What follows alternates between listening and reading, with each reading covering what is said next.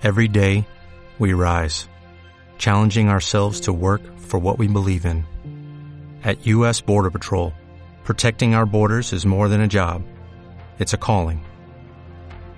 Agents answer the call, working together to keep our country and communities safe. If you're ready for a new mission, join U.S. Border Patrol and go beyond. Learn more at cbp.gov/careers. Estamos conectados contigo donde quiera que estés. Descarga nuestra app como BDM Radio, disponible en cualquier sistema operativo. Nos encuentras como BDM Radio, BDM Radio, contenido global para rediseñar tu mente. Sí, mira, el, el perro agarró la seña, agarró la seña en el momento "Listo". justo de que te- terminó la identificación y dijo, entro con todo, y entró con todo. Esto es Dale Play Miami por VDM Radio, Lucía Tovar y Fran Carreño, y eh, bueno, es el momento de SOS Adolescentes. Es el momento de hablar de este tema tan fantástico que se llama la iniciación sexual en los adolescentes. Que siempre eh, exige mucha prudencia porque hay un juego de hormonas ahí eh, importante. Y que muchas veces los padres no lo saben manejar. O sea, como, como yo le hablo de esto a mi hijo o a mi hija. Ese, sí, ese, Eh, es ese voy, fácil. voy- voy a invitar a Juan a ver tele, vamos a ver una película en Netflix y nos vamos a sentar en la sala a verla. Eh, ay, tengo frío. Y entonces una cobijita para protegernos del frío y uno no sabe qué está pasando debajo de esa cobija. Sí, sí sabe. Bueno, uno sabe, pero uno no quiere como que importunar. Enfrentar la realidad. enfrentar la realidad. Pero yo creo que ya eso, ya eso se está manejando, Litven, bienvenida. Eh, yo creo que ya eso se está manejando con muchísima más prudencia. Eh, eh, o sea, se está asimilando más, ¿no? Ya no es como antes, que era. ya- que, que era un delito. Creo que ahora hay como una cierta. Bueno, no sé, para eso, para eso eh, eh, vamos a conversar eh, durante los próximos minutos acerca de, de qué posición están, están tomando los padres en ese sentido. Así es. Este, como bien lo dices, eh, no es como antes, no es como nuestra época, no es ni la sombra, eh, porque no se categoriza ahora como un tabú. Sin embargo, em, el problema es que ahora damos por obvio muchas cosas o porque ya ellos lo saben y nos vamos directo al grano, ¿no? Eh, yo tuve en estos días el caso de una persona que em, me decía, ven, ya yo sé que él está sexualmente activo con su, con su novia, pero no me lo ha dicho nada. Pero el otro día descubrí que cuando yo estoy trabajando mete a la muchachita en la casa y no sé qué y no sé cuánto. Entonces yo lo que hice fue agarrar y montarlo en el carro y me lo llevé a la farmacia y le lo puse enfrente de el- la cuestión es donde están los condones. Y yo, ok. Y más o menos tú le explicaste qué significa eso, la importancia de que él tenga esa apertura para hablar de eso, de, porque además la, la- el tema de la presencia de la mamá para hablarlo con el hijo o al revés, la niña hablarlo con el papá, eh, de alguna manera son los momentos en donde se genera como quizás algún, alguna pena, ¿ok? Por cualquiera de los dos lados. Y me gusta llamarlo pena por no decirle tabú, ¿ok?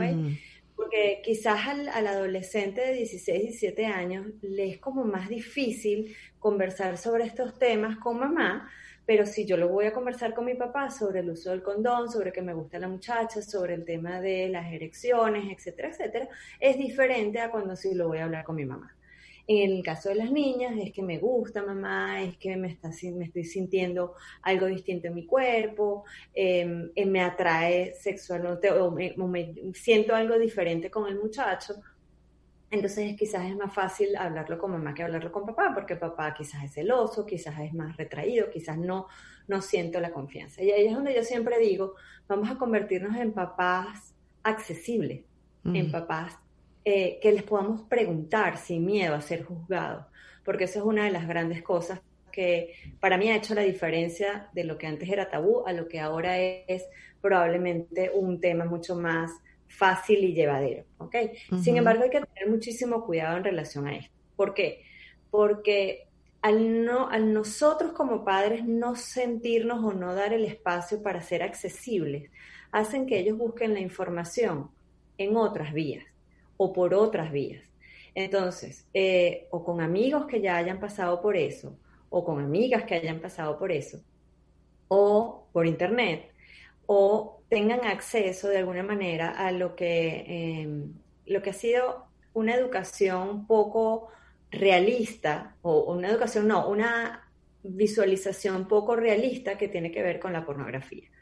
Este, entonces ahí es donde tú dices de repente que hay ciertas conductas en relación a, esa, iniciación sexual, donde hay frustración, donde hay pérdida de autoestima, porque es que yo no me parezco a eso que he visto, o yo no, yo no tengo el cuerpo que tienen las personas que yo he visto en esas películas o en esos, en esos videos o en esos cortos que he visto. Entonces ahí es bien importante el hablar de ese respeto, del entender que la sexualidad no solamente está relacionada a un, acto sexual.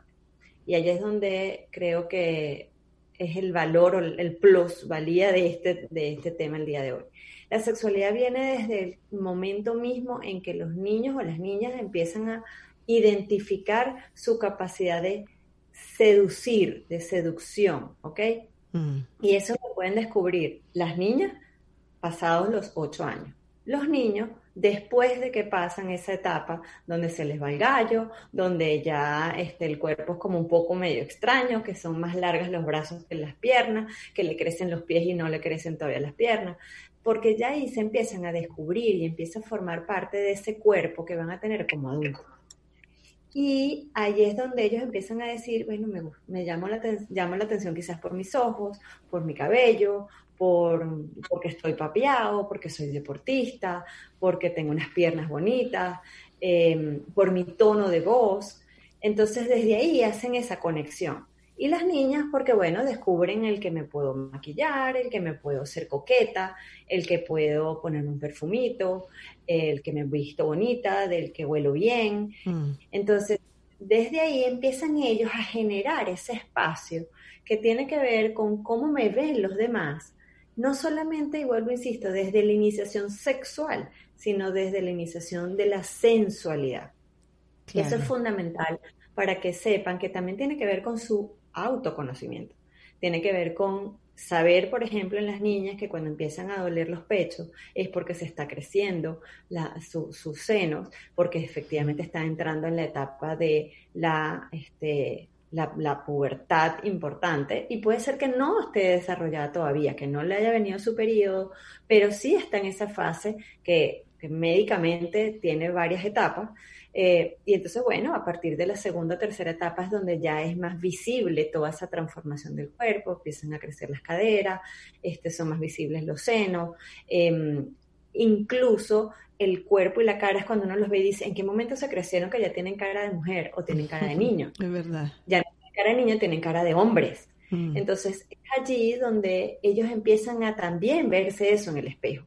En algunos casos es, uy, Dios mío, crecí muy rápido, o estos pelos que me están saliendo en la cara, o bueno, de repente te empiezan a pedir que las niñas, este, mamá, que las cejas, que me las quiero sacar, que no sé cuánto pero tiene que ver con ese contacto, con ese seducirse a ellos mismos, el quererse ver bien, el quererse y muy importante cuando está relacionado a ellos mismos, a su autoestima, a lo que ellos quieren lucirse y no en función a que otros se lo pidan o otros se lo digan.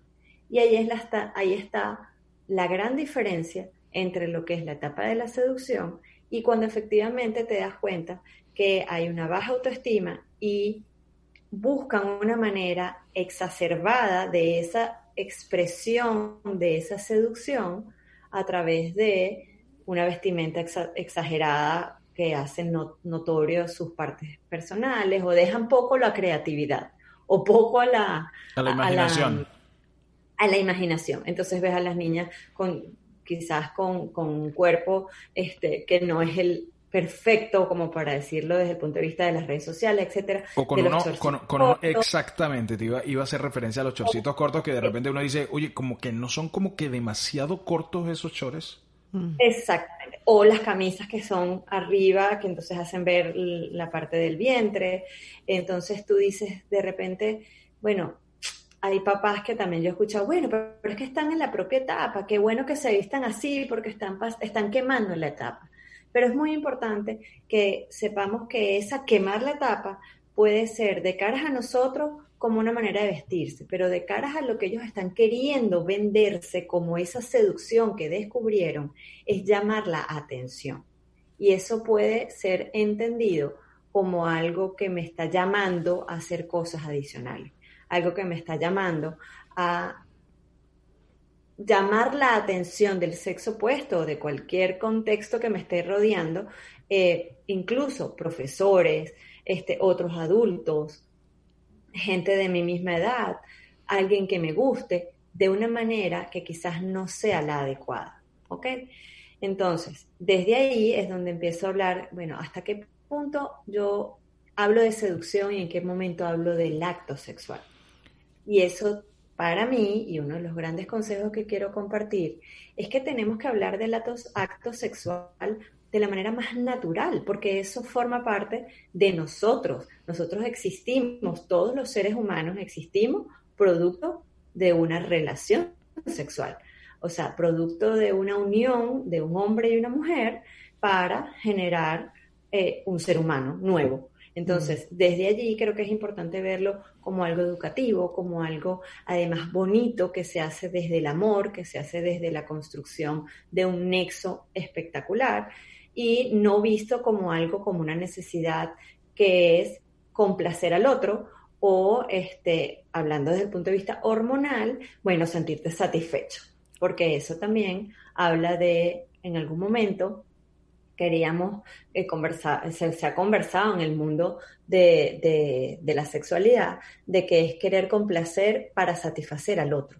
Y una de las grandes este, vueltas que ha dado este, este tema en relación a eso es que la sexualidad tiene que ver con satisfacerte a ti mismo como ser humano, desde la comunicación con el otro, desde el hablar qué es lo que te gusta, desde el darte a respetar. Y vuelvo y siempre se los digo a mis adolescentes que ya están activos y con los que converso con esto, les digo, varón o hembra, no importa, niño o niña, les digo, tu cuerpo es tu templo y te lo tienes que respetar como tal.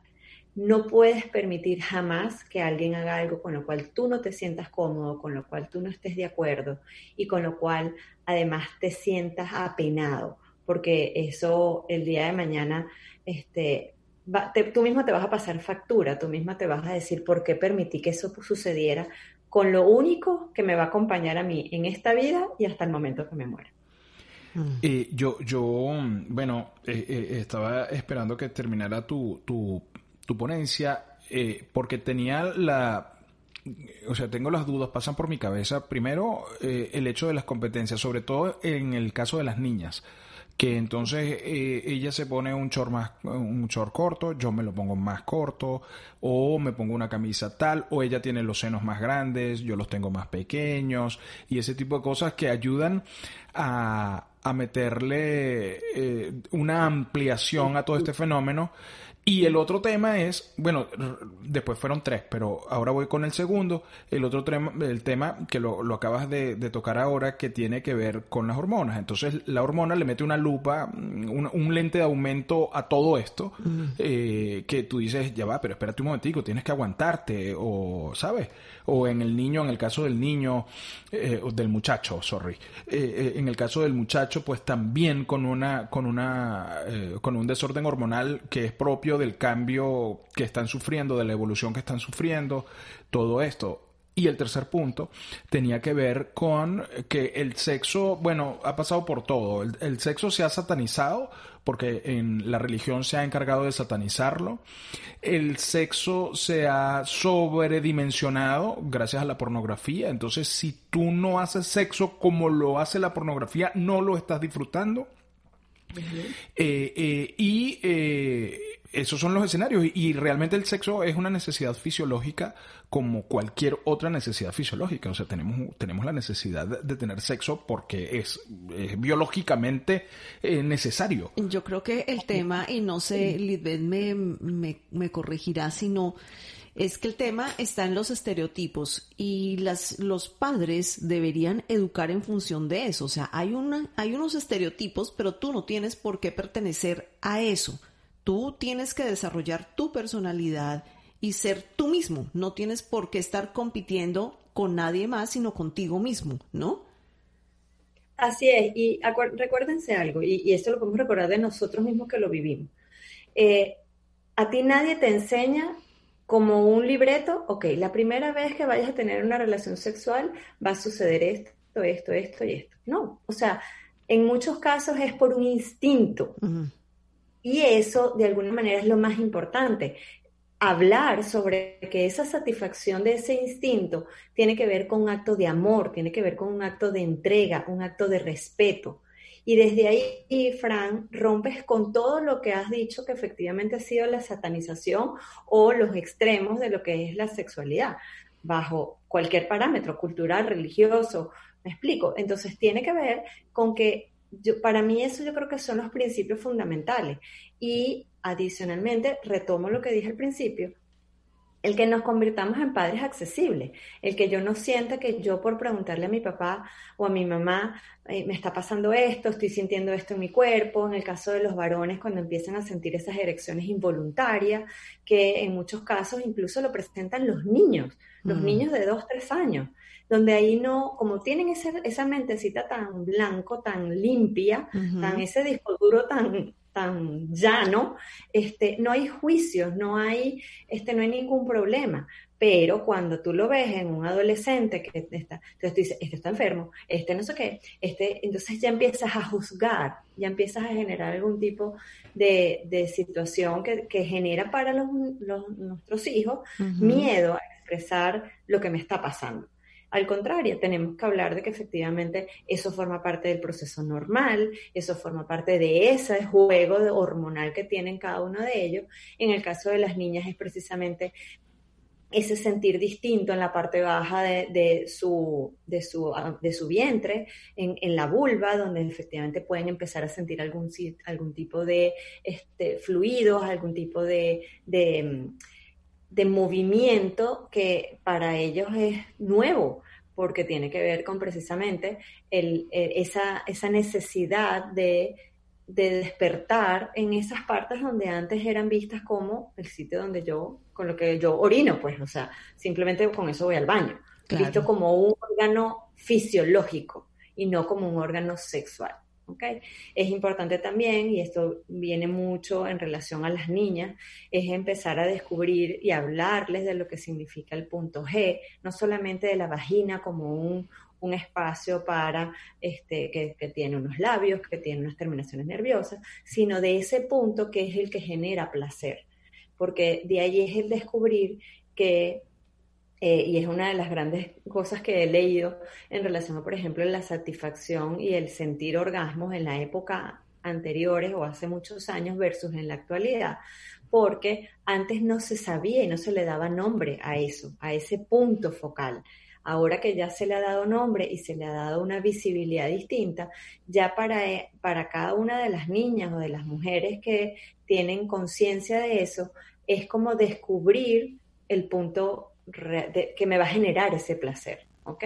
Claro, porque nosotros no nos hablaban con nombres propios, o sea, nadie te decía eh, tienes, tienes la vulva, tienes tu vagina, tienes el clítoris. No, antes el orgasmo era, era, eh, era vetado. O sea, si tu, esposa, si tu esposa tenía un orgasmo, era una prostituta. Ya va. Eh, o sea, yo, le, yo leía, porque yo siempre he sido muy inquieta y he leído mm, de varias cosas, pero mm, yo me acuerdo que, que en la época, mm, hace 30 años, em, el 80% de las mujeres no sabían que era un orgasmo el 80. O no lo habían vivido, que es la peor. Una cosa es no saberlo y quizás yo decir, bueno, yo sentí una cosita. No, no, no, a eso me refiero, a eso me refiero. A no saberlo era porque jamás lo habían experimentado como tal, el 80%. Ahora estaba viendo que casi el 50% de las mujeres no tienen, no tienen orgasmos porque o no, o no tienen una buena pareja, que es importantísimo,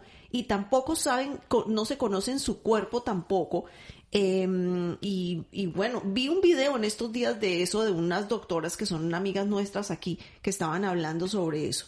Eh, y entonces es tema de educación también, ¿no? Es muchísimo tema de educación, muchísimo tema de conversación, de, incluso nosotros como padres atrevernos a decir en algún momento determinado que hay cosas o preguntas de las cuales ellos nos pueden hacer, de lo cual nosotros no tenemos respuesta porque nunca lo hemos visto como esa forma como ellos lo están viendo. Y es el decir, hijo, no lo sé, o hija, no lo sé, vamos a investigar juntos. Es darle ese espacio para que sientan que tampoco todos no lo sabemos. Porque si le damos ese espacio, entonces para ellos va a ser siempre más fácil buscar en Google la respuesta. Va a ser siempre buscar en otros que hayan vivido. ¿A ti te ha pasado esto? Y dígame cuando todo esto está, que, es uno de los grandes eh, temas que también mm, quiero resaltar en este tema, es que cuando hemos hablado de iniciación sexual, cada vez, y sobre todo en Latinoamérica, es de más temprana edad. O sea, ¿qué pasa? Una niña se desarrolla y, bueno, ya es sexualmente activa y los embarazos no deseados suceden a los 12, 13 años. Oh, sí. En el caso de los varones, eh, es visto como que en el momento en que ya están en esa etapa hormonal, esos 13, 14, 15 años, cuando ya empiezan a descubrirse eso de lo que hemos hablado de su cuerpo, de sus partes, de, cómo satisfacerlo a través de la masturbación, a través del reconocerse sus partes, que además hay una diferenciación importante. Los hombres, su sexo es hacia afuera, es extrovertido. En el caso de las mujeres, además eso tiene que ver con un tema cultural, somos hacia adentro, nuestros órganos genitales están hacia adentro, nuestra sensación orgásmica es hacia adentro, en el caso del hombre es hacia afuera. Entonces, eso genera que haya como esa, esa, ese permiso tácito de que el hombre, mientras lo haga visible y, y sea como el macho, eso está bien. Pero en el caso de la niña, como decía Fran, o en la mujer que tiene un orgasmo, era vista como una prostituta.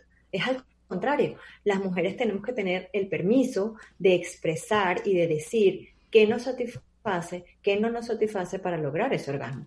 Y mientras más temprano le hagamos saber a nuestros hijos que esa es la manera correcta de generar esa intimidad, de generar esa iniciación, del, del que tengan el mejor recuerdo posible, va a ser mucho más fácil que ellos sepan con quién, cuándo y cómo. Además, eso no tiene una edad, eso tiene un momento, eso tiene la persona con la que yo creo.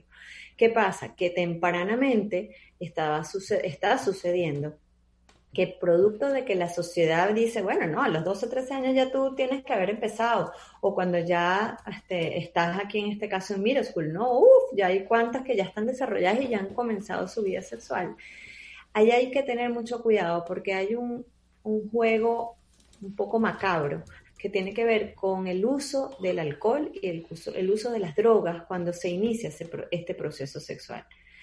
¿Qué es lo que pasa? Que bueno, que quizás vemos que si hay una niña muy introvertida, que quizás es, bueno, pero si la manera de darle a ellas esa energía es a través del consumo de la marihuana, a través del consumo quizás de unas copitas de, vino o en unas invitaciones a la fiesta eh, se les da un poquito de vodka, las ponen como relajadas, entonces ahí como que es el momento para que venga alguien y se aproveche de esa circunstancia. Eh, tiene bastante tela de dónde, cortar, este, este, tema, ¿ah? bastante tela, porque son, son muchísimos factores que influyen y además es importantísimo porque inclusive hay padres que no saben cómo abordar el tema, porque no tienen la preparación, porque no tienen la, no, están capacitados para hacerlo, porque sienten que no, se sienten torpes ante esa situación y temen inclusive que los hijos terminen alejándose eh, o rechazándolos o, cerrándose más si ellos abordan este tema. Eh, creo que, que es súper interesante. Así es, y lo más importante, Fran, es que nosotros tenemos que también estar claros de decirle a nuestros hijos cuando quizás sean ellos los que pregunten, este, decirles es que nosotros a veces nos puede dar pena hablar de eso, pero al, final yo quiero compartirlo contigo porque yo quizás no quiero repetir el patrón que yo tuve, que no me hablaron de eso, que para mí fue todo un tema de descubrimiento por mí mismo. Eh, ahí es donde tenemos que ser muy inteligentes, más maduros, buscar información para prepararnos para ese momento. Y como lo dice en estos días estaba haciendo un curso con Amara Antunes, que es una psicóloga, sexóloga venezolana.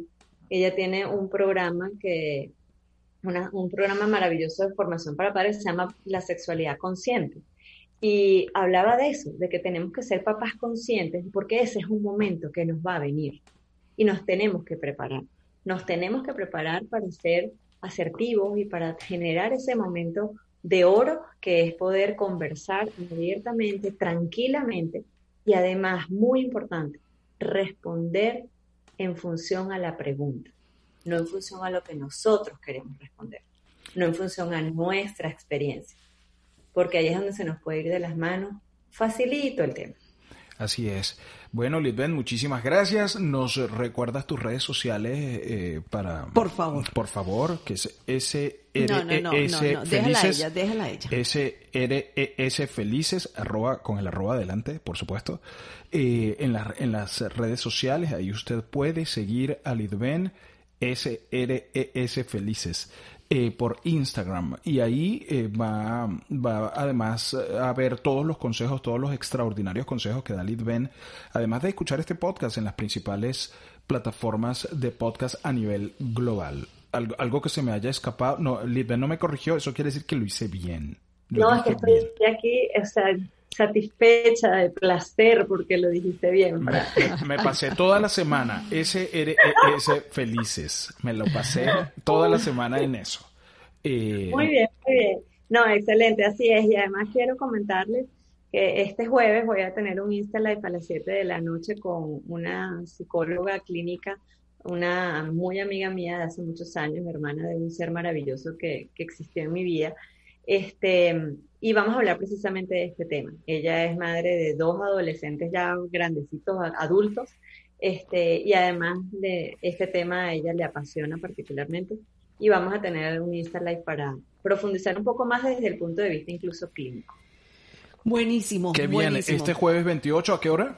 ¿28 de octubre? A por el Insta Live de Instagram de Seres Felices, de la cuenta de SRES Felices. Estupendo, estupendo. Gracias, gracias, um, Lidmen. Eh, saludos por la casa. Igualmente que estén excelentes. Un beso, se les quiere y feliz semana. Feliz semana.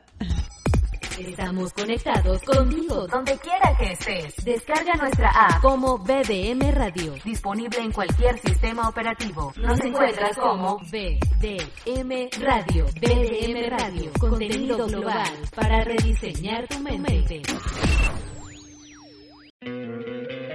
¿No te encantaría tener 100 dólares extra en tu bolsillo? Haz que un experto bilingüe de TurboTax declare tus impuestos para el 31 de marzo y obtén 100 dólares de vuelta al instante. Porque no importa cuáles hayan sido tus logros del año pasado, TurboTax hace que cuenten. Obtén 100 dólares de vuelta y tus impuestos con 100% de precisión. Solo con Intuit TurboTax. Debes declarar para el 31 de marzo. Crédito solo aplicable al costo de la presentación federal con TurboTax Full Service. Oferta sujeta a cambios o cancelación en cualquier momento.